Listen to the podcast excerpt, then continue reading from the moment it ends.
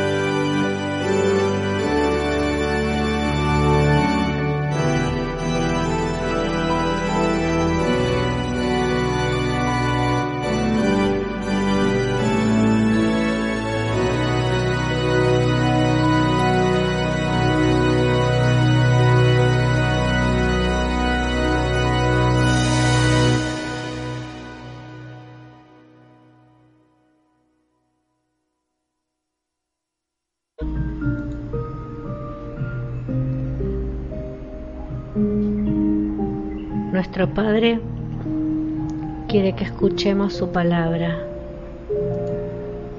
y que la pongamos en práctica. Señor Jesús, en este momento te pido que por favor me ayudes a ponerme en tu presencia.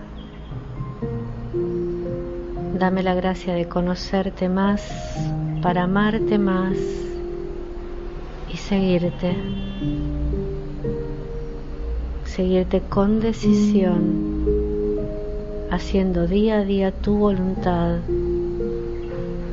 Que tú seas mi ejemplo a seguir porque eres la perfecta imagen de aquel que sigue la voluntad del Padre. En aquel tiempo Jesús dijo a sus discípulos, no todo el que me diga, Señor, Señor, entrará en el reino de los cielos, sino el que cumpla la voluntad de mi Padre que está en los cielos. El que escucha estas palabras mías y las pone en práctica se parece a un hombre prudente que edificó su casa sobre la roca. Vino la lluvia, bajaron las crecientes, se desataron los vientos y dieron contra aquella casa pero no se cayó porque estaba construida sobre roca. El que escucha estas palabras mías y no las pone en práctica, se parece a un hombre imprudente que edificó su casa sobre arena. Vino la lluvia, bajaron las crecientes, se desataron los vientos y dieron contra aquella casa y la arrasaron completamente palabra del Señor. Cristo nos está diciendo que no es suficiente decir Señor, Señor, para entrar en el reino de los cielos, sino que es necesario hacer la voluntad del Padre Celestial. ¿Qué significa esto? ¿Cómo podemos hacer la voluntad del Padre? Lo primero que debemos hacer es reconocernos hijos amados de ese Padre. Este es un aspecto fundamental de nuestra identidad. Somos hijos de Dios. Cristo, que es nuestro ejemplo a seguir, tenía muy clara su identidad. Él sabía muy bien que Él era el Hijo de Dios y como hijo tenía una misión de que su mismo Padre le había encomendado. Su misión se encontraba en su identidad, pues el hijo ve y aprende lo que hace su padre, lo tiene como ejemplo y actúa según lo que ha aprendido. Jesús dice, yo he enseñado lo que he aprendido de mi Padre. Como Cristo, nosotros también encontramos nuestra misión en nuestra identidad. Muchas veces olvidamos que nuestra relación filial que tenemos desde el bautismo nos hace hijos de Dios, pero también hijos de su voluntad, la voluntad de aquel Padre que nos ama, es que quiere que seamos sus hijos, que aprendamos de Él. Nuestro Padre quiere que escuchemos su palabra que la pongamos en práctica, porque sólo así es como vamos a poder ser hijos felices que construyen su casa sobre roca firme. Y aunque pasen mil calamidades, la casa se mantendrá firme. Pidámosle al mismo Cristo, a Jesús, que nos ayude y digámosle en primera persona, Señor, te pido que me ayudes a conocer quién soy. Dame por favor la gracia de darme cuenta que soy un hijo amado del Padre y que su voluntad es hacerme feliz. Dame también la gracia de poder conocerte más y de abrirte mi corazón de par en par para escuchar tu palabra y ponerla en práctica. No hay mejor forma de rezar que ponerse como María en una actitud de apertura, de corazón abierto a Dios. Señor, lo que tú quieras, cuando tú quieras, como tú quieras, es decir, el corazón abierto a la voluntad de Dios. Dios siempre responde. ¿Cuántos creyentes viven así su oración? Los que son más humildes de corazón rezan así, con humildad esencial. Digamos así, con humildad sencilla, Señor, lo que tú quieras, cuando tú quieras, como tú quieras. Y estos rezan así, no enfadándose porque los días están llenos de problemas, no reclamándole a Dios, no enojándose con Dios diciéndole por qué tal cosa o tal otra. Donde está la voluntad de Dios, allí está mi paz, porque Él sabe que es lo mejor para nosotros. No seamos hijos rebeldes, de querer hacer las cosas a nuestra manera, de vivir la fe a nuestra manera, tenemos que descansar confiadamente en sus brazos, yendo al encuentro de la realidad, sabiendo que en el amor humilde, en el afecto ofrecido en cada situación, nos convertimos en instrumentos de la gracia de Dios. Señor, lo que tú quieras, Señor, cuando tú quieras, Señor, como tú quieras. Una oración sencilla, pero que pone nuestra vida en sus manos que sea Él quien nos guíe. Todos podemos rezar así, casi sin palabras, rezar con el corazón. En esta parte más importante de nuestro día, dispongamos momentos de intimidad con Dios, con aquel que tanto nos ama, entregándonos, entregando nuestro día, dando gracias a nuestro día, bendiciendo toda la, a la noche con gratitud todo lo que ha hecho Dios durante ese día. Aunque hayamos tenido problemas, inconvenientes, entreguemos cada uno de ellos para nuestra santificación, nuestra santidad. Te damos gracias, Señor, por todos tus beneficios. También te damos gracias, Señor, por las lágrimas derramadas que nos purifican, que nos limpian, que nos liberan. Venga, tu reino a nuestras vidas, Señor. Virgen prudentísima María, Madre de la Iglesia, ruega por nosotros. Comenzamos esta emisión del programa Pan de Ángeles del Día en este 3 de diciembre, en este tiempo de Adviento. El domingo que pasó encendimos nuestra primera, nuestro primer cirio, ¿sí? que es la vela bendecida. Ahora continuamos en este tiempo de Adviento para ir de la oscuridad a la luz del pecado a la santidad, a la purificación. Bienvenidos queridos hermanos a esta misión del programa Pan de Ángeles junto a tu ángel y al mío. Así comenzamos. ¿Querés cambiar tu vida y no sabes qué hacer? Te ofrecemos emprender desde tu casa un proyecto con impacto económico, social, ambiental, logrando un crecimiento personal y profesional. Podemos ayudarte a hacer realidad tus sueños. Da el primer paso hoy mismo y contactate con nosotros para mayor información por WhatsApp al 11 50 98 81 70.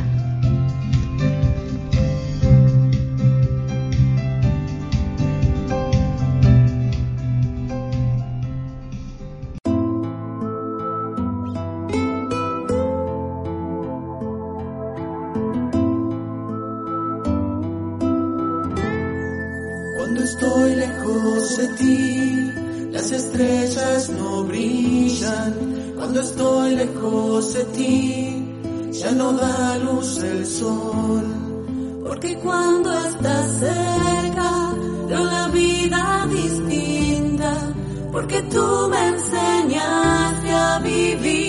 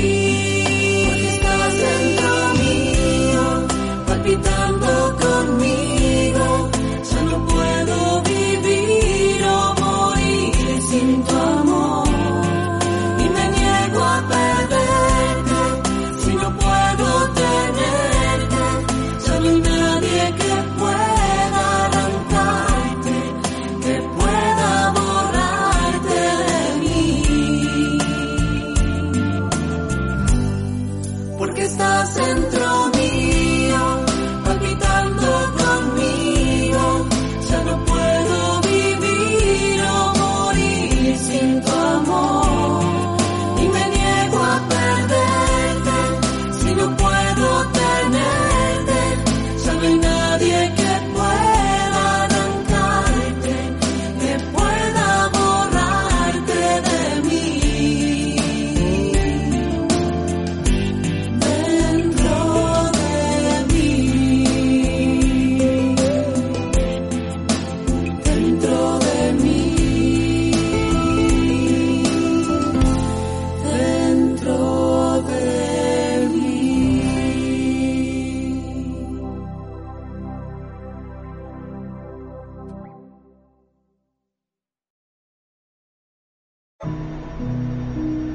estamos en tiempo de adviento, tenemos que sacarle jugo a este adviento, aprovecharlo todos los años, cada vez más, creciendo en la fe, creciendo en el amor a Dios, sintiéndonos más en presencia de Dios, no importa lo que pase alrededor. El enemigo trata de desviarnos, de sacarnos de foco. No miremos las circunstancias, miremos a Dios. Y uh, hubo una oración del Beato Carlos para rezar en Adviento, Carlos de Foucault, que nos sirve para prepararnos para la fiesta de Navidad. Cuando te das a mí en la Santa Comunión, no estás tan cerca de mí, tan de mí, como lo estuviste en la Santa Virgen y si este año el Beato se convirtiera en nuestra guía espiritual durante el Adviento, buscador insaciable de la presencia de Cristo, extrajo del silencio y de la desolación del desierto una fe constantemente renovada, descubre su oración para el tiempo de Adviento y camina a su lado hacia la Navidad para recibir a Jesús. Veinte días todavía. El tiempo se acerca. Pero aunque ese día esperado será dichoso, cuán dulce es ya el presente. Estás ahí, Dios mío, oculto en el seno de María. Estás ahí, en esta casita, adorado por ella y por José y los ángeles. Llévame con ellos, mi Señor. Señor mío y Dios mío, cuando estoy en tu santuario, al pie del tabernáculo, ¿no estás tan cerca de mí como lo estuviste de San José durante el Adviento? Cuando te das a mí en la Santa Comunión, ¿no estás tan cerca de mí, tan en mí, como lo estuviste en la Santa Virgen? Dios mío, qué feliz soy, qué feliz soy. Pero Señor, te lo suplico, conviérteme. Haz que sea al pie del tabernáculo en la santa comunión lo que deba ser. Que deje de estar indiferente, adormecido ante tu altar. Que ya no reciba tibiamente tu cuerpo divino. Conviérteme, conviérteme, Señor mío, te lo pido en tu nombre. Recuérdame que prometiste conceder todo lo que te pidamos en tu nombre y dar el buen espíritu a quien lo pida. Dios mío, dame el buen espíritu, tu espíritu, y hazme pasar este adviento y todos los días de mi vida de manera que te glorifique tanto como pueda, tanto como me sea posible, tanto como sea tu voluntad para mí, no tanto como es posible para la Santísima Virgen o San José, tanto como sea tu voluntad para mí, tanto como sea posible con las gracias que tú me das. Llévame con tus santos, Padre, tan amorosamente, humildemente, inundado y perdido de admiración, de contemplación, de amor a tus pies. Y durante este adviento, y siempre, y esto que te pido para mí, te lo pido para todas las personas y sobre todo para aquellos por quienes debo rezar especialmente, en ti, por ti y para ti. Amén. Amén. Amén.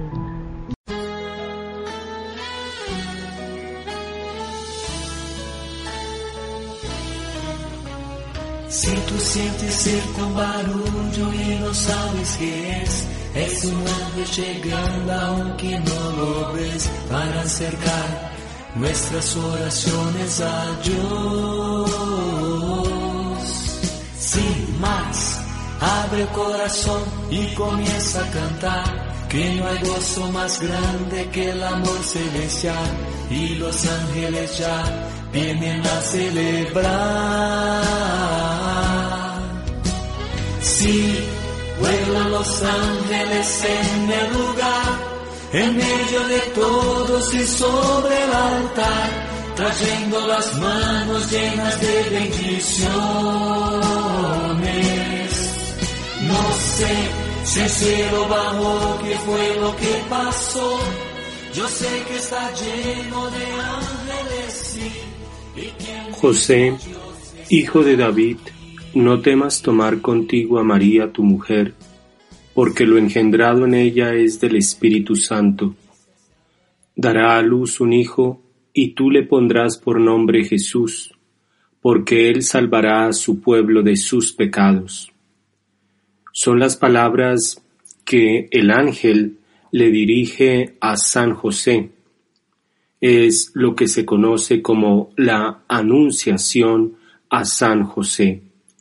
Y Juan Pablo II, en su exhortación apostólica sobre la figura y la misión de San José, Redemptoris Custos, sobre el custodio del Redentor, él pone de manifiesto que estas palabras que acabo de citar del Evangelio de San Mateo, capítulo 1, versículos 20 a 21, que vuelvo a repetir, son la anunciación del ángel a San José.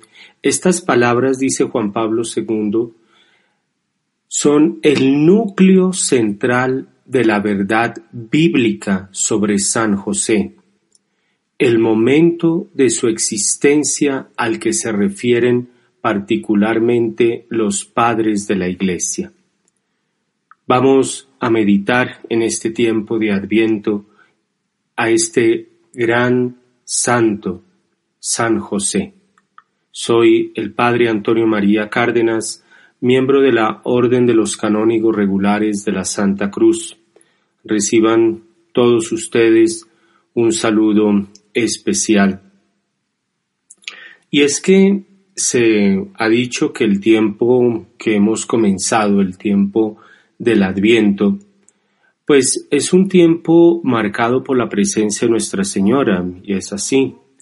Vamos a celebrar la solemnidad bellísima de la Inmaculada Concepción.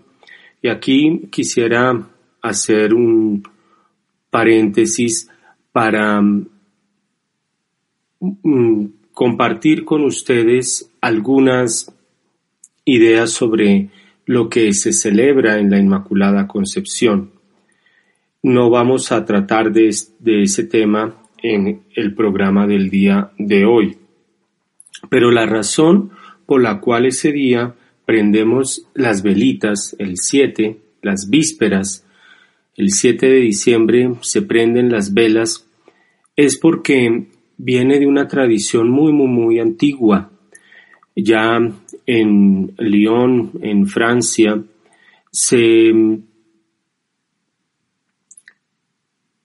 el pueblo salía esperando que, que los obispos, que la jerarquía eclesiástica promulgara esta, este dogma. Y era así como se celebraba desde antiguo la fiesta en honra a la Inmaculada Concepción. Y qué bella tradición aquí en Colombia conservar estas eh, devociones, esta, digámoslo así, piedad mm, popular que viene a mostrar el cariño del pueblo cristiano para con Nuestra Señora, para con la mujer del Adviento, la Santísima Virgen María. Es realmente bello cultivar esta serie de devociones porque ahora que están prendiendo los árboles de Navidad en diferentes ciudades, es realmente pues triste que se decoran los árboles de Navidad con muchos objetos menos con, con figuras bíblicas y figuras religiosas. Un árbol de Navidad lleno de figuras de, de, de Plaza Sésamo y sale ahí Beto y la rana René. Eso no, no, no, no dice nada. Un obispo decía de una manera muy acertada, eh, muy aguda, decía el que, el que cree en el, el que cree en Papá Noel termina creyendo en todo. Es lo que estamos viendo desafortunadamente. Árboles de Navidad con la rana René y con el con personajes de Plaza Sésamo. Que, que estas eh, devociones no, no las corrompa el mundo, no las dañe un espíritu, digámoslo así, eh, pagano, sino que estas eh, celebraciones, estas fechas, nos lleven a nosotros a descubrir este misterio grande que iremos a celebrar, que es el nacimiento del Hijo de Dios. Y precisamente para comprender, para entender este gran misterio del nacimiento del Hijo de Dios, pues necesitamos, así como San José, primero el silencio de San José y segundo que los ángeles vengan a explicarnos este misterio central de nuestra fe cristiana, el momento en que el Hijo de Dios se hace hombre. Es un momento em, que debemos meditar una y otra vez. Debemos estar, es un tiempo para adentrarnos a esta a esta gran celebración, a este gran misterio. Porque Benedicto XVI nos ha dicho que si falta Dios, falla la esperanza, todo pierde sentido. Y no perdamos el sentido de, este adviento que hemos comenzado. No lo mundanicemos, no lo paganicemos, no, no, no Em, incorporemos cosas que no son, que no hacen parte de nuestra fe cristiana.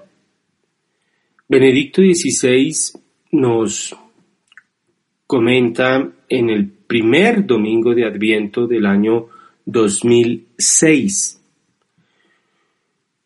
donde él reflexiona sobre una antífona bíblica diciendo que Dios ha venido.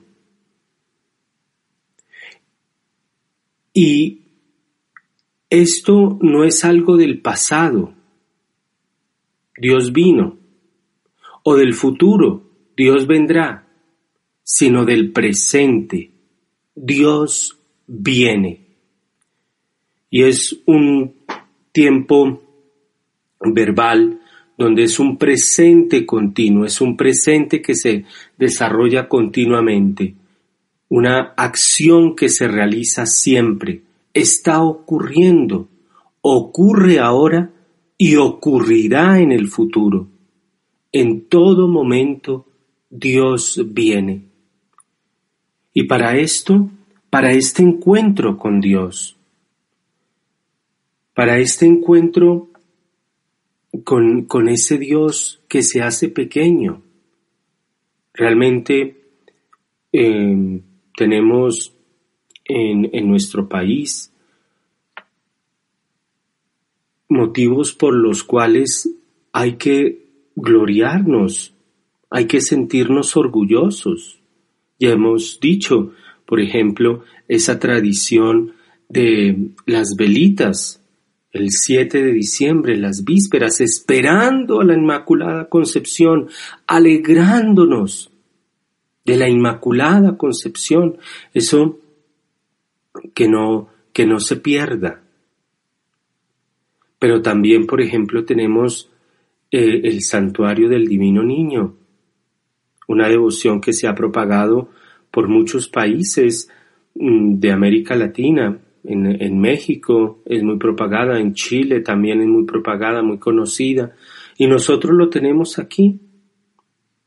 Y, por ejemplo, canales católicos de mucha importancia como EWTN, pues la fundadora, la Madre Angélica, ella eh, comentaba que debía la fundación de este canal a una, a una inspiración que recibió en el Santuario del Divino Niño en Bogotá.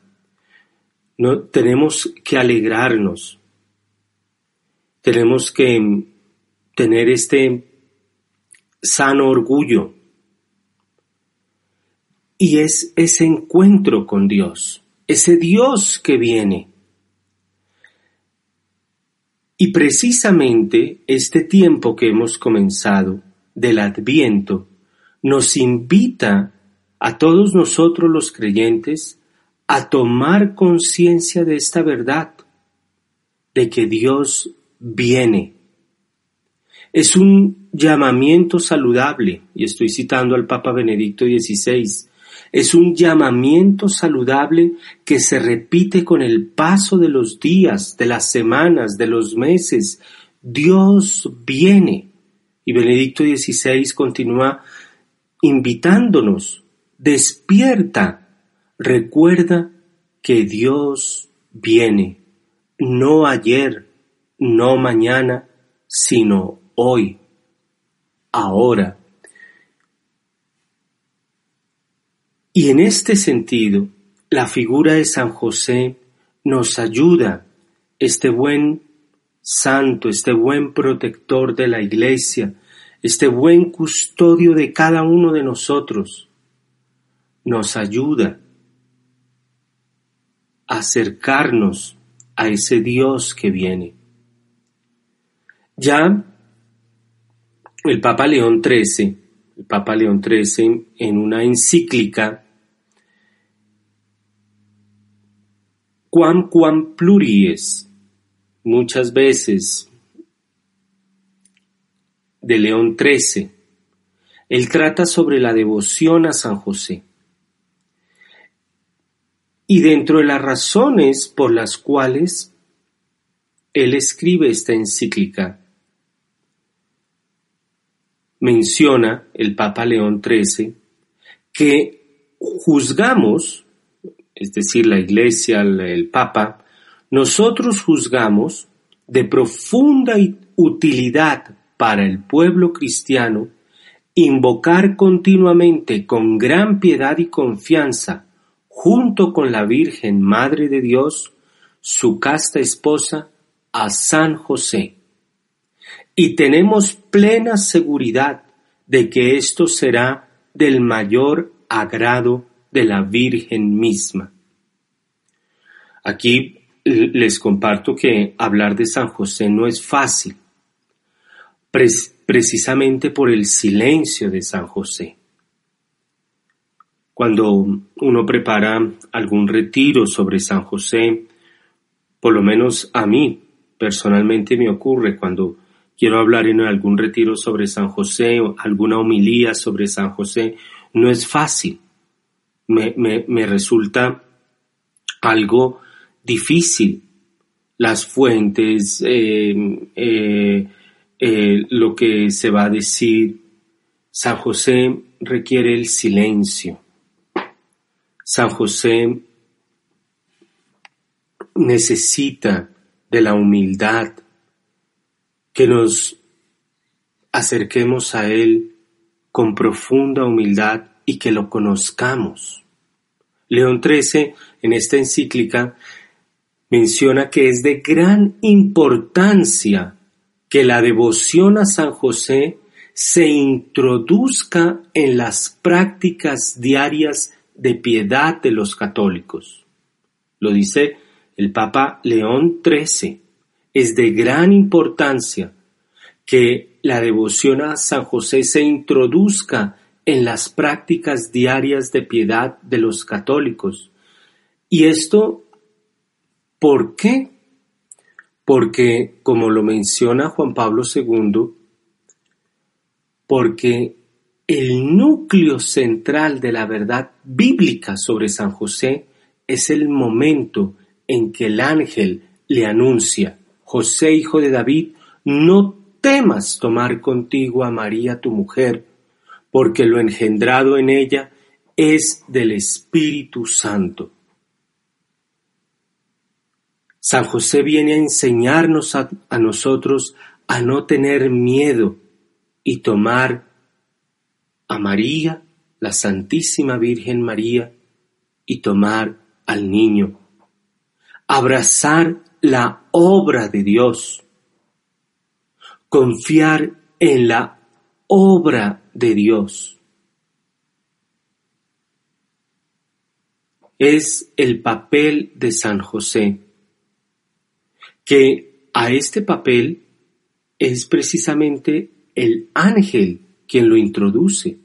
Mateo capítulo 1, versículo 20 a 21, al cual ya hemos hecho referencia.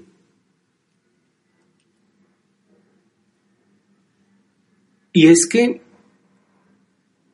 San José lo dice unos, un versículo antes, Mateo versículo 1, eh, perdón, Mateo capítulo 1, versículo 19. Después de la anunciación a la Santísima Virgen María, nos cuenta San Mateo que su marido José como era justo y no quería ponerla en evidencia, resolvió repudiarla en secreto, pues no sabía cómo comportarse ante la sorprendente maternidad de María. No sabía cómo, ante ese milagro, ante esa obra portentosa de Dios, Y San José, y esto lo explica Juan Pablo II en la encíclica del 15 de agosto de 1989, San José buscaba una respuesta a la pregunta, pero sobre todo, dice Juan Pablo II, buscaba una salida a aquella situación tan difícil. Y por tanto, cuando reflexionaba sobre esto, se le aparece en sueños un ángel del Señor y le dice, José, hijo de David, no temas recibir en tu casa a María tu esposa, pues lo concebido en ella es obra del Espíritu Santo.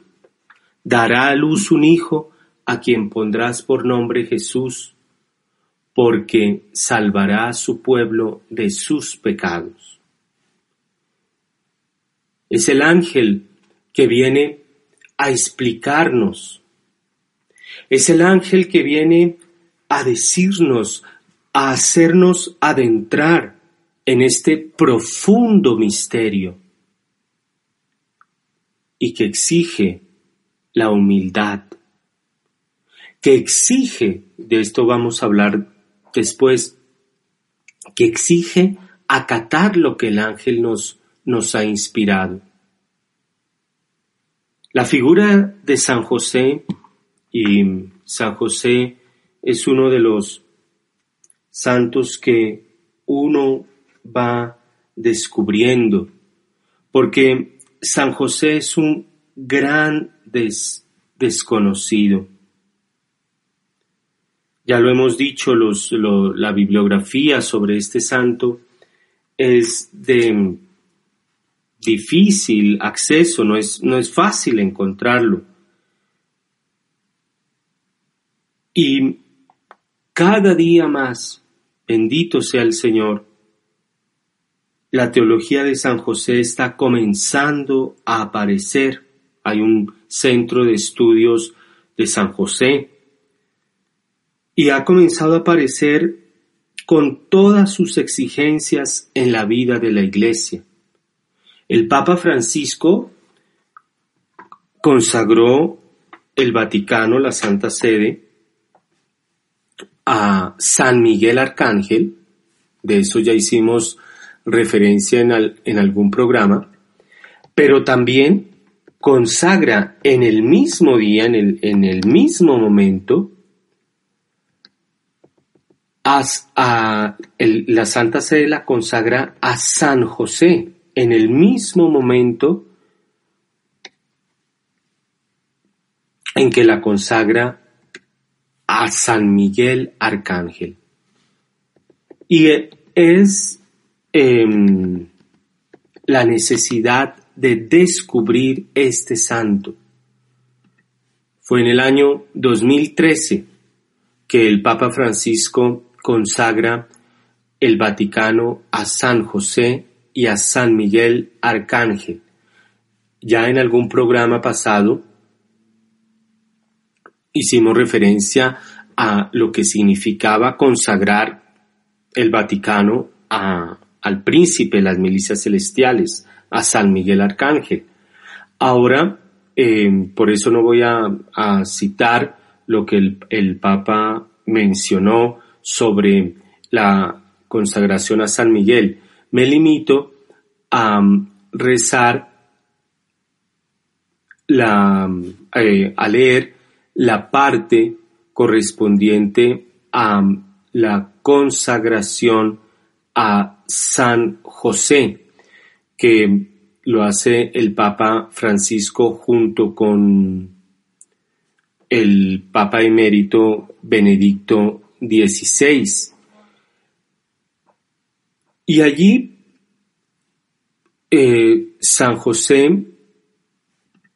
el, el Papa Francisco, en el discurso en el que consagra la ciudad del Vaticano a San José y a San Miguel, nos pone de presente esta presencia de San José en la iglesia. Esta protección que San José viene a dar a la iglesia, al pueblo de Dios. Es una protección que no cesa, que continuamente se hace presente y que, ya lo decía León XIII, lo dije, nosotros debemos redescubrir, redescubrir esta presencia de Dios, esta presencia de San José en nuestras necesidades como protector. Hay muchas, muchos momentos, muchos testimonios de esta presencia y ayuda de San José. Yo tuve la oportunidad de conocer lo que se conoce como la, la escalera de San José en Nuevo México, en Estados Unidos. Allá una comunidad religiosa em, se, le había, se le había olvidado hacer la escalera. Y comienzan a rezar a San José. Llega un hombre de un momento a otro a esta comunidad, pide que por favor lo dejen trabajar en, en soledad, que no lo interrumpan de, eh, durante el trabajo que está realizando y se desapareció, se desapareció. Se fue. Son 33 escalones, lo que la tradición dice la, la edad de nuestro Señor en el momento de ser crucificado no tiene puntillas, no tiene pegantes. Es una escalera en espiral y que no tiene ninguna columna. Es una obra de ingeniería, pero eh, formidable, asombrosa. Y la madera no es una madera de la región ahí de, de Nuevo México, sino que es una madera que se da en Tierra Santa. Y se desapareció este hombre. Hoy día uno puede entrar a, conocer, a tocar, a, tener un, un, momento de oración en esta capilla. Es, es muy bonita, la escalera de San José. Porque San José tiene que ser redescubierto San José tiene que, tiene que ser invocado. San José ha venido mostrándose lentamente, lentamente, porque a través de los siglos, padres de la Iglesia, santos, han querido abordar la persona de San José. San Jerónimo, por ejemplo, estudió el tema de la virginidad. San Agustín, el tema del matrimonio de San José y de María. Juan Pablo II también va a hacer esto. San, San Bernardo dio bases para una interpretación que se conoce como el texto de la duda de San José, en el momento en que el ángel se le aparece y le dice, no temas, Santa Teresa de Ávila profundizó en la intercesión de San José en la vida de la Iglesia y Santa Teresa de Ávila comenta que ella no recuerda haberle pedido algo a San José y que no se lo hubiera dado. Con esa confianza, con ese amor. San Francisco de Sales habló de la glorificación de San José y muchos otros santos, padres de la Iglesia, doctores de la Iglesia, fundadores de comunidades, han querido acercarse a este misterio. En los últimos tiempos, Pío IX declaró a San José patrono de la Iglesia Universal. León, León XIII publica la encíclica a la cual ya hice referencia sobre la importancia de la devoción a San José. Juan 23 introdujo el nombre de San José en el canon romano, una oración que se reza en cada misa. También el Papa Francisco, esto ya lo había comenzado el Papa Benedicto XVI, pero introduce que en cada plegaria eucarística se mencione a San José. Juan Pablo II publica el 15 de agosto de 1989 su exhortación apostólica Redentor, eh, Custodio del Redentor. Esto nos puede llevar a nosotros a pensar que es la hora de conocer el puesto, la misión providencial que Dios ha dado a este buen hombre, a este gran santo, a este humilde, silencioso y casi desconocido San José.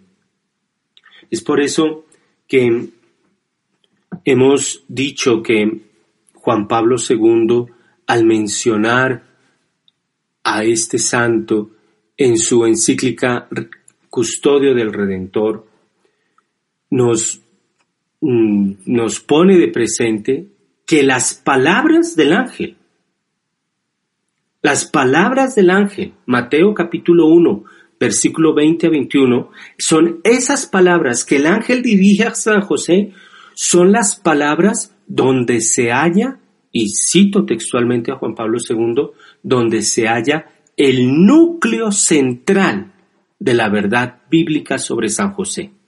Entonces, aquí Juan Pablo II ya nos encarrila, ya nos da todo un espacio, nos da una luz y se basa en la Sagrada Escritura, Juan Pablo II. Y realmente hay cosas, sí, que tenemos que orgullecernos. Eh, la, la, tradición católica, que no la perdamos, santuarios ah, como la del Divino Niño, pero hay otras que realmente es una vergüenza para Colombia, un país que se dice católico, donde brujería, adivinos, esoterismo.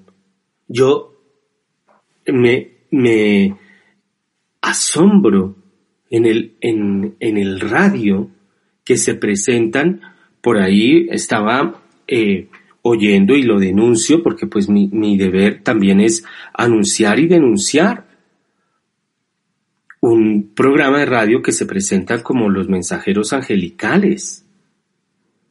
Y la gente piensa que son los ángeles. No, son brujos. Eso no es de la fe católica. No hace parte de la fe católica. También, lo repito, pero eh, es increíble, em, gente de oración, gente católica, que viene a preguntarle a uno, Padre, eh, ¿será que que los ángeles si llegan a las 10 de la noche, que me dijeron que me los iban a mandar a las 10 de la noche. No. El Santo Padre Juan Pablo II nos, nos pone de presente cuál es el núcleo de la verdad de San José y, y de dónde lo saca. Pues de la Sagrada Escritura, de la revelación. ¿De dónde estoy diciendo que los ángeles nos llevan a descubrir a este gran santo? pues de la Sagrada Escritura. Partiendo de ahí, de lo que ha dicho la tradición. Por eso, que este tiempo de Adviento sea un tiempo para redescubrir a San José y que Él nos enseñe a acoger al Hijo de Dios. Que sea Él el que nos enseñe a nosotros a acoger este gran misterio. Yo te invito a que en tus necesidades, en tus oraciones, como lo decía León XIII, en tus prácticas de piedad, llames a San José, invoques a San José. Vamos a un breve corte musical y ya regresamos.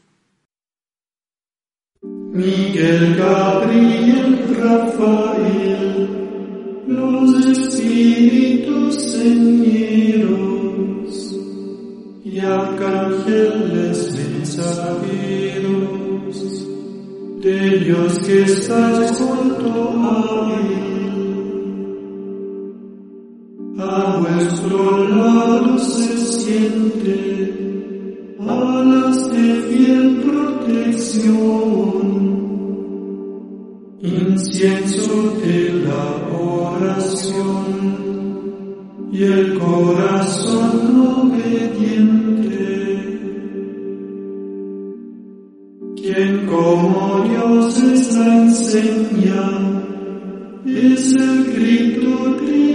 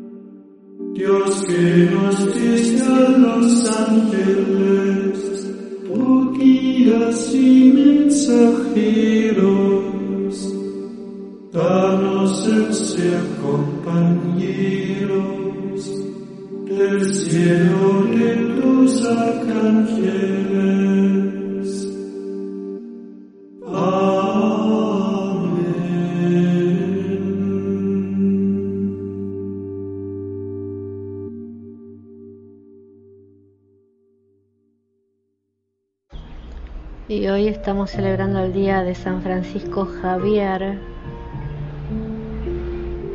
Y vamos a proclamar a Jesús una oración. No siempre es fácil expresar la fe.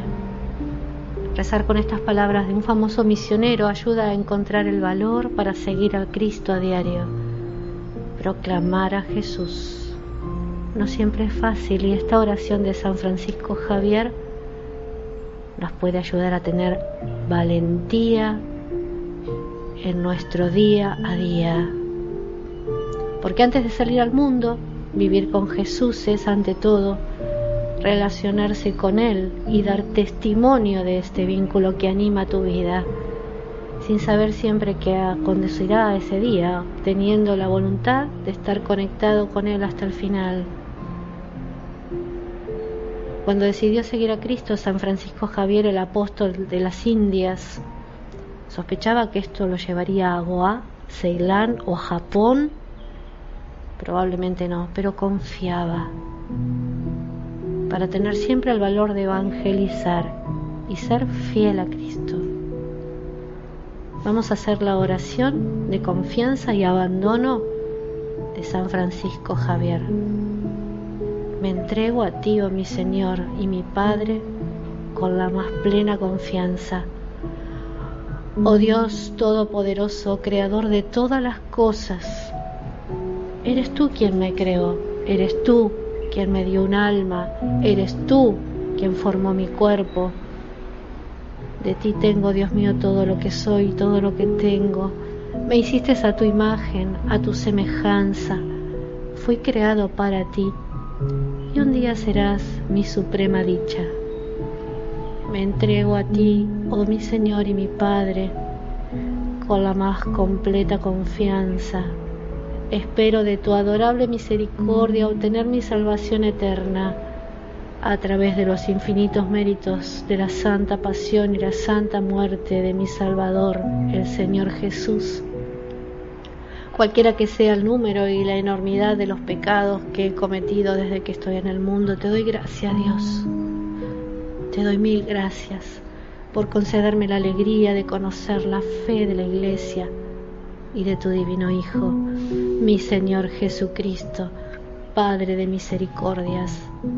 Pero en la balanza de tu justicia, por un lado, todos los pecados de mi vida y por el otro, todos los méritos de la pasión y la muerte de mi divino Redentor Jesucristo, tu adorable Hijo, y entonces seré perdonado seré librado, obtendré la gloria eterna del paraíso. Amén. Amén. Amén.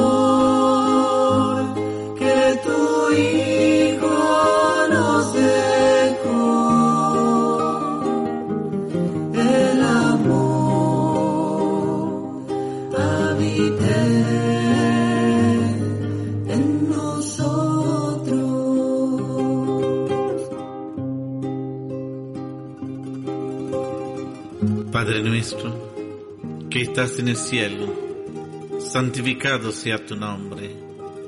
Venga a nosotros su reino. Hágase tu voluntad, así en la tierra como en el cielo. Danos hoy nuestro pan de cada día. Perdona nuestras ofensas, como también nosotros perdonamos a los que nos ofenden. Y no nos deje caer en la tentación. Líbranos del mal. Amén.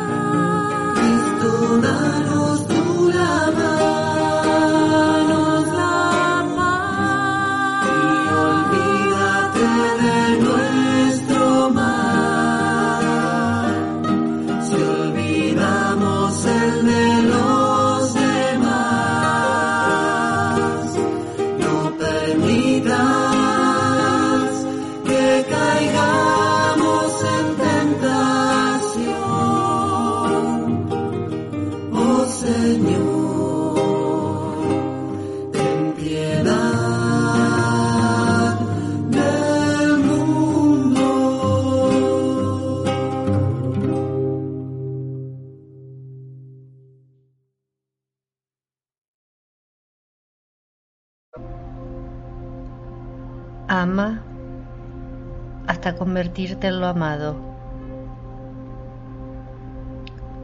De mi madre aprendí que nunca es tarde, que siempre se puede empezar de nuevo.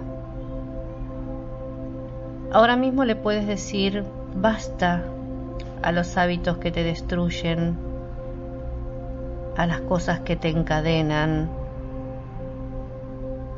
a la tarjeta de crédito, a los noticieros que te envenenan desde la mañana, a los que quieren dirigir tu vida por el camino perdido.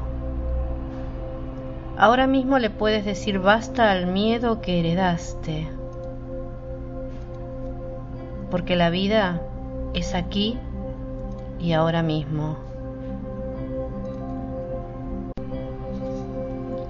Que nada te distraiga de ti mismo debes estar atento, porque todavía no gozaste lo más grande de la alegría, ni sufriste el más grande dolor.